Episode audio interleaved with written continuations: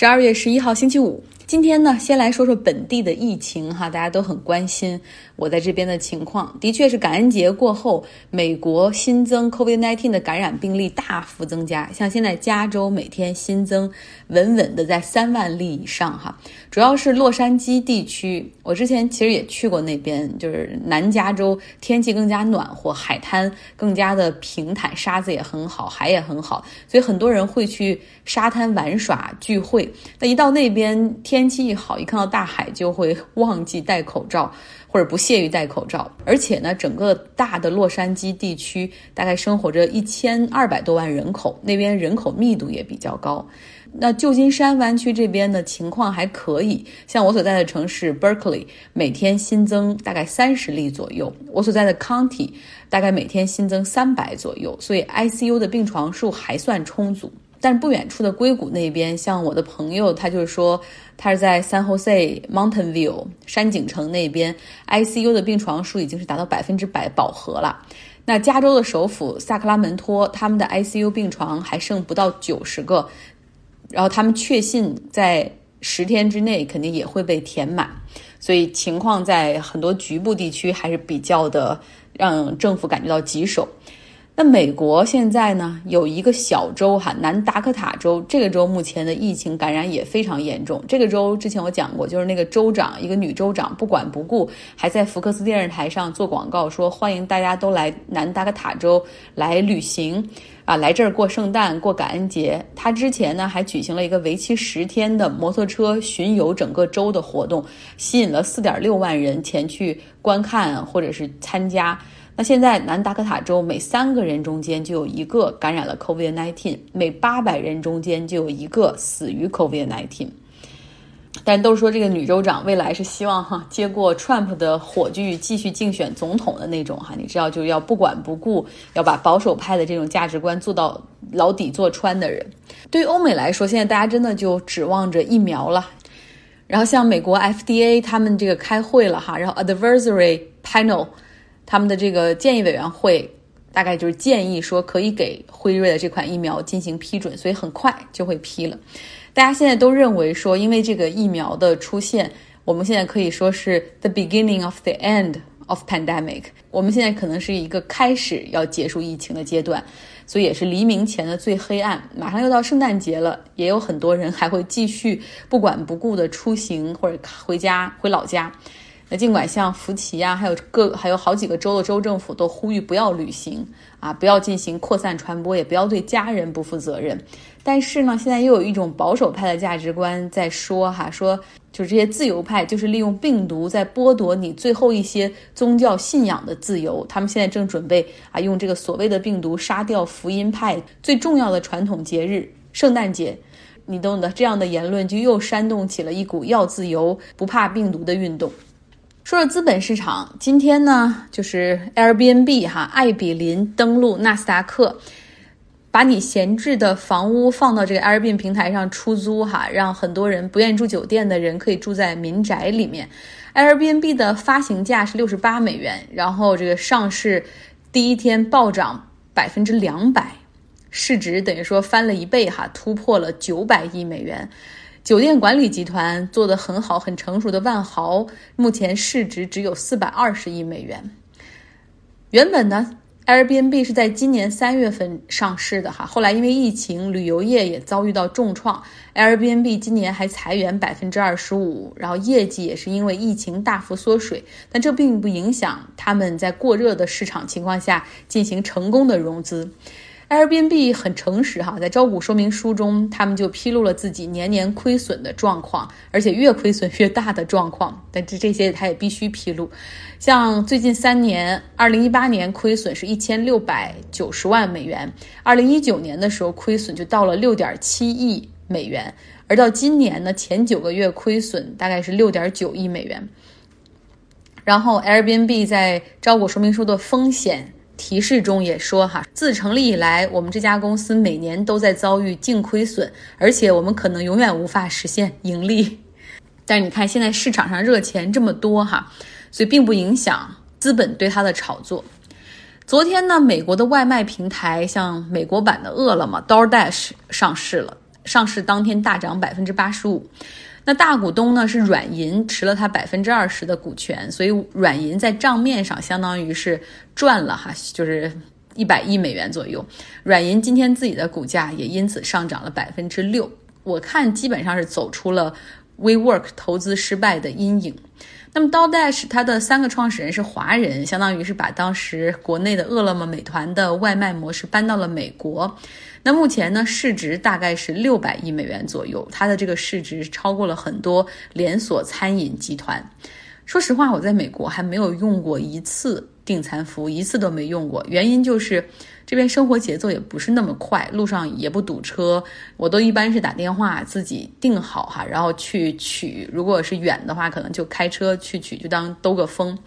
那第二点不愿意选择这些平台订餐的原因，就是就是你虽然说已经交了订餐费，但实际上餐厅是两头吃，一边吃用户，然后一边吃餐厅，对餐厅有很凶的抽成，挤压餐厅本来就很微薄的利润。那很多餐厅都打出了说，如果你愿意自己来取餐。餐厅会给你百分之十到百分之二十的折扣，所以你可以想见哈，就是上刀带是这样的平台是出于无奈，因为今年整个餐厅都因为疫情的影响无法正常营业，但是上了之后又被又被剥一层利润，也很心疼。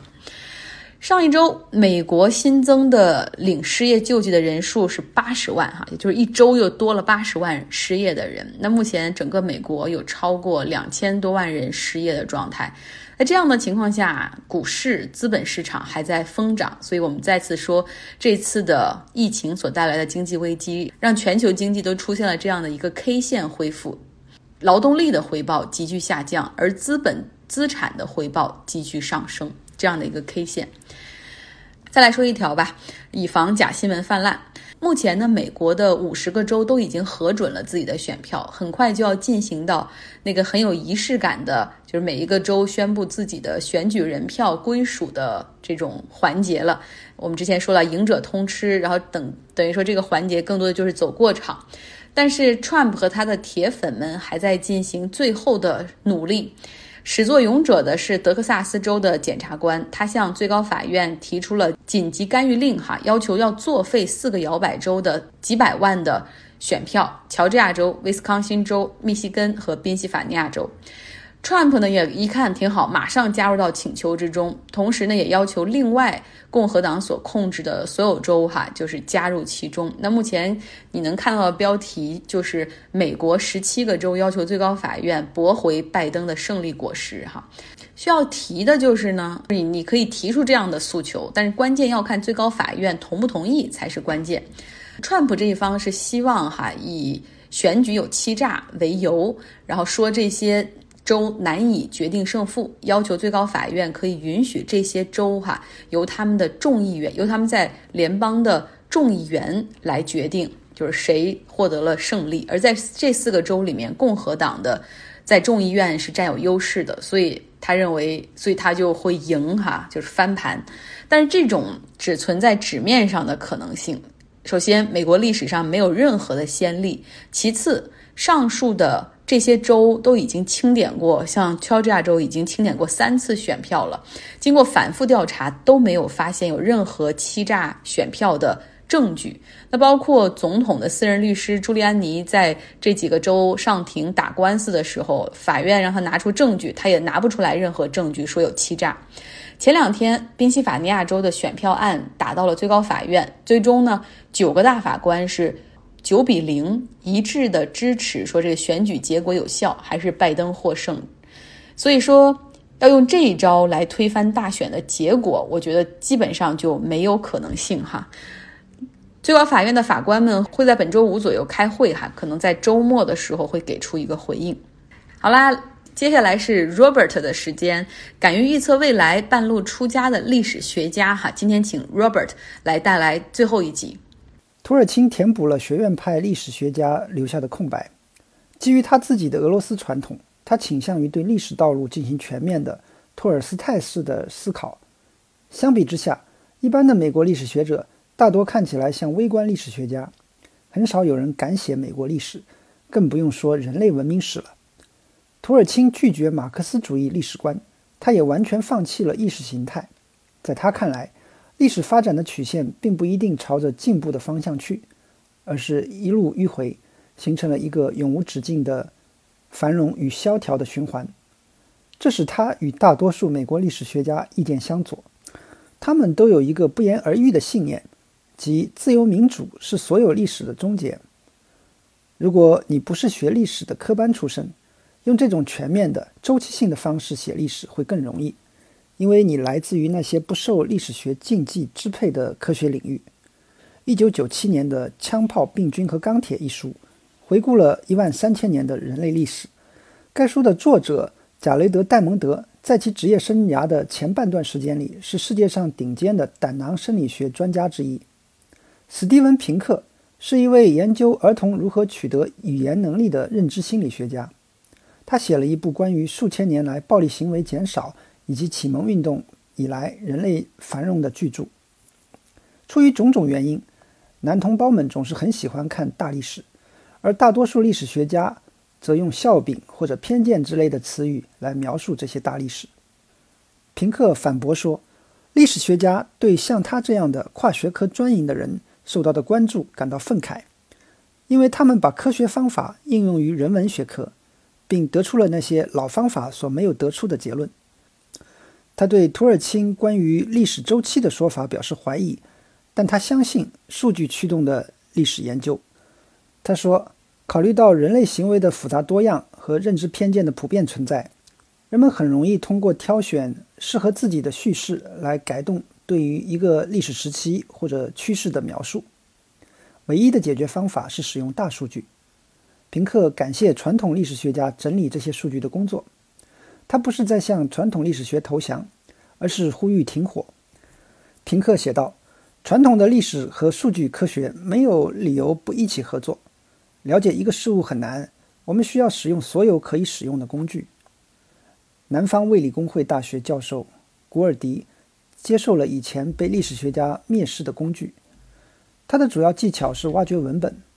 例如筛选议会辩论中数百万字的记录。以便了解大英帝国最后一个世纪里土地利用的历史，古尔迪似乎是计量历史学的潜在新兵，但他对数据集的处理是基于传统的人文科学方法。他也认同图尔钦的数据库和他的结论。图尔钦还没有像戴蒙德、平克或赫拉利那样吸引到大量读者，但他吸引到了政治灾难的分析家，寻找紧迫问题、重大答案的。记者和专家，以及真正相信科学有能力战胜不确定性和改善世界的人。如果他是对的，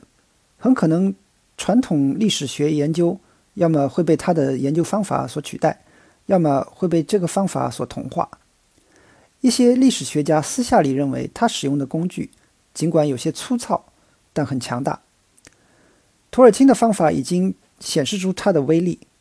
计量历史学提供了科学的假设，人类历史将给我们越来越多的机会来验证它的预测。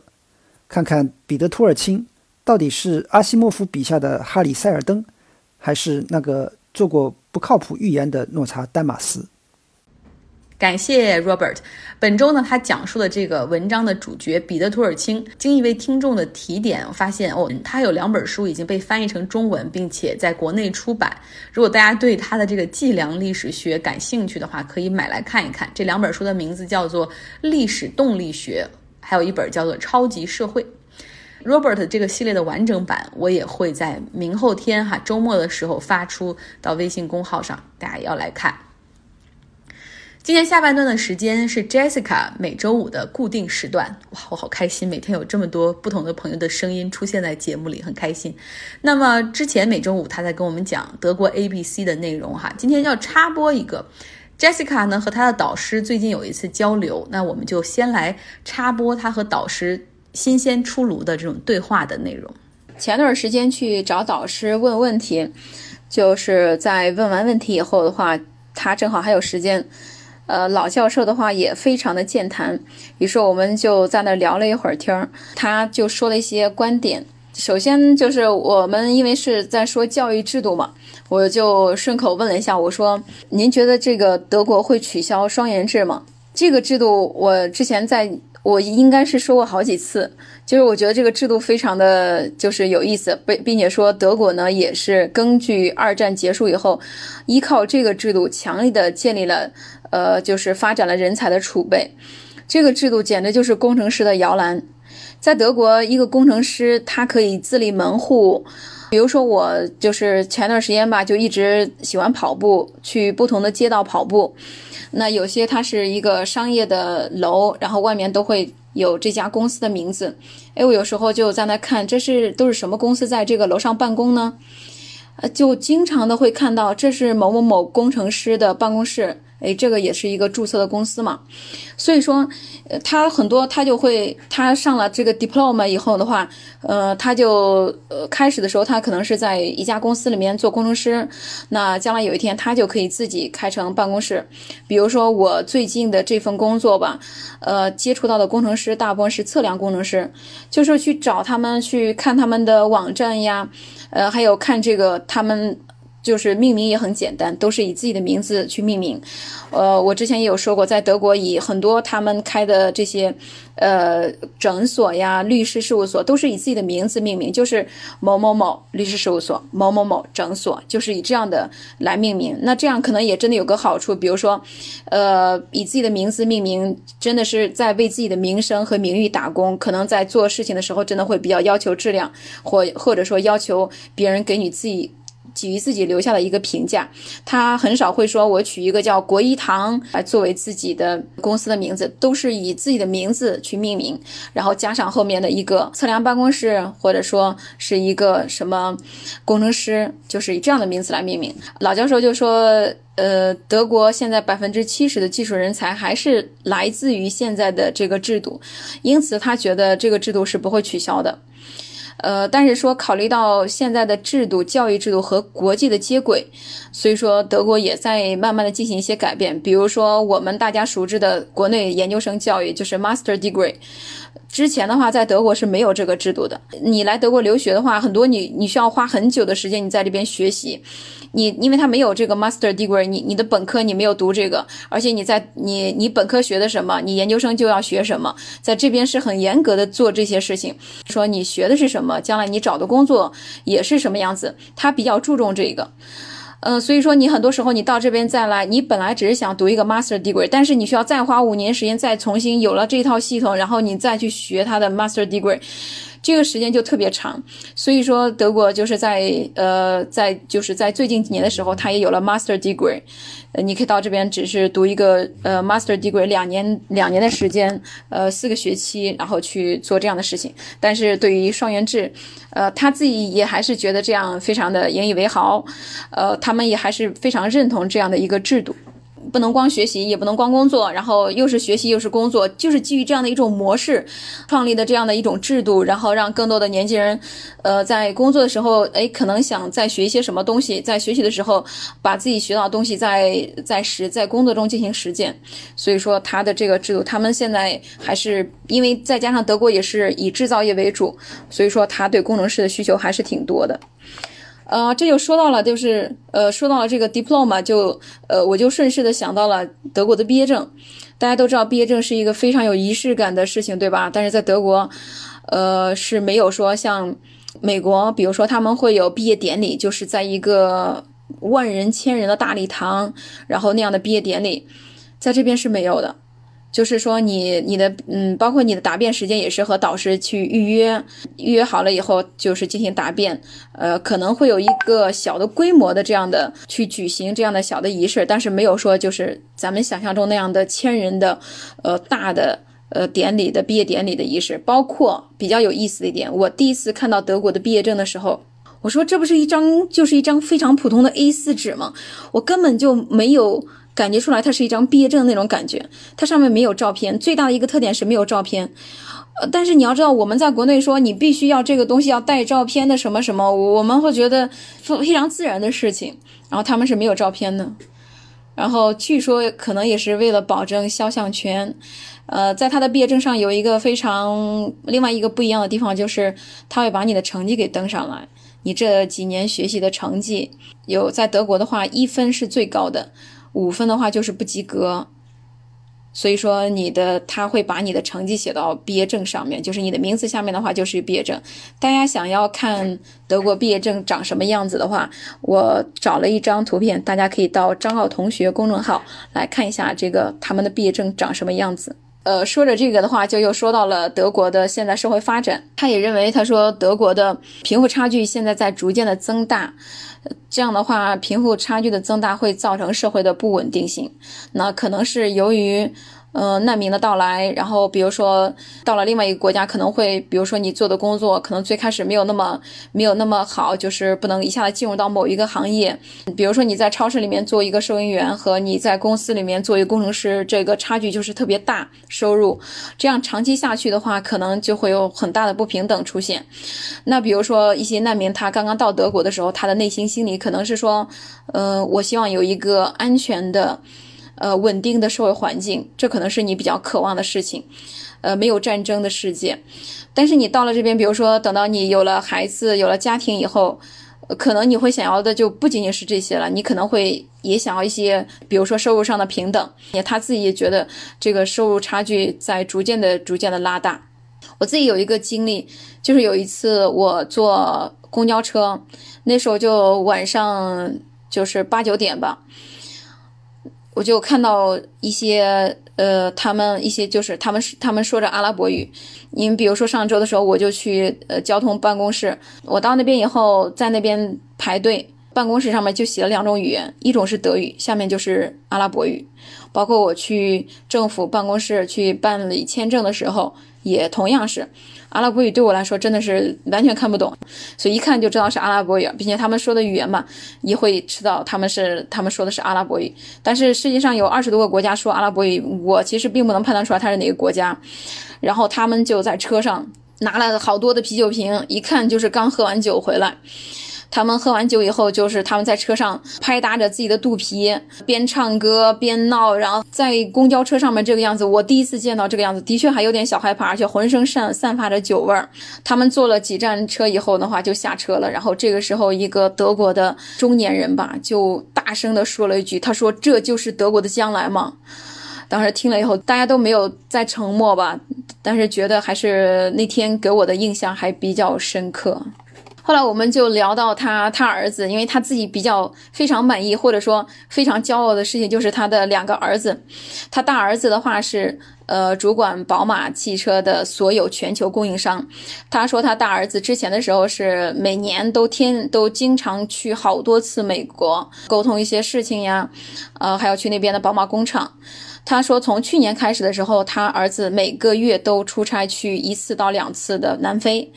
我说南非那边有那么多就是客户吗？他说不是，嗯，那边的话是给他们做软件代工。我说做软件代工不应该是在中国或者说印度吗？他说我之前也想过这个问题，以为是中国或者说印度，但是南非那边的他们的做出来的质量也能达到他们的要求，然后工人的工资也可以，而且那边的社会环境也也也比较稳定，呃，有一些部分的。加工或者说一些软件，就是那边去做的事情，在南非。老教授吧是今年六十六十多岁，大约就是知道他应该是二战结束的时候出生的，所以他经历过德国的东德、西德，德国的马克。而且他自己是服役的，去当兵，然后在当兵当了有他说二十多年，呃，又到大学里面去学习，呃，变成教授。就是之前的时候吧，在德国每一个呃年轻人都需要去当兵，他儿子也是去当过兵的，就是去服役的。呃，他说他儿子现在在宝马嘛，在宝马工作，呃，年薪过百万，房子比他大，然后收入也比他高，非常骄傲吧。然后他说他，呃，他有两个儿子，他的老二呢，是上学的时候特别不喜欢上学，他呢就把他儿子送到了一个工厂里面，呃，然后去做事情。他说他那个时候可能就十六七岁吧。一年以后就就来主动找我跟我聊天，说爸爸，我想去上学，呃，我想去学习什么什么什么。他说他自己告诉我他想要学什么。他说当时我说我说可以，那个我们还是继续支持你。呃，他儿子后来又学了，也是上的这个 diploma，学了这个信息工程师。因为他的呃导师的话是他的导师的朋友是奥迪的一个呃项目的就是老大，就这样直接就进入到了奥迪汽车。听他说的那样的感觉也是非常满。满意，他儿子的两两个儿子的对工作也非常满意，然后生活也非常的呃就是舒适吧。但是说到说到宝马汽车的话，我就顺着又又问一下汽车，我说那呃那今年就是这个疫情，你儿子有说宝马汽车就是生意或者说他们销售在下降吗？他说也也还好，也没有，因为但是他他就开始去抱怨另外一个事情了。他说他们现在主要做的就是说要转型，要做纯电汽车。我说那那你将来会呃买纯电的汽车吗？他说我自己嗯不太喜欢。他说你想呀，我现在我们家里面有四辆汽车，一辆汽车就算是充五个小时，那我们四辆汽车要充到什么时候？而且他说他每个月都会去五百公里以外，呃慕尼黑就是他老大的呃地方，然后去那个公寓看他的孙子。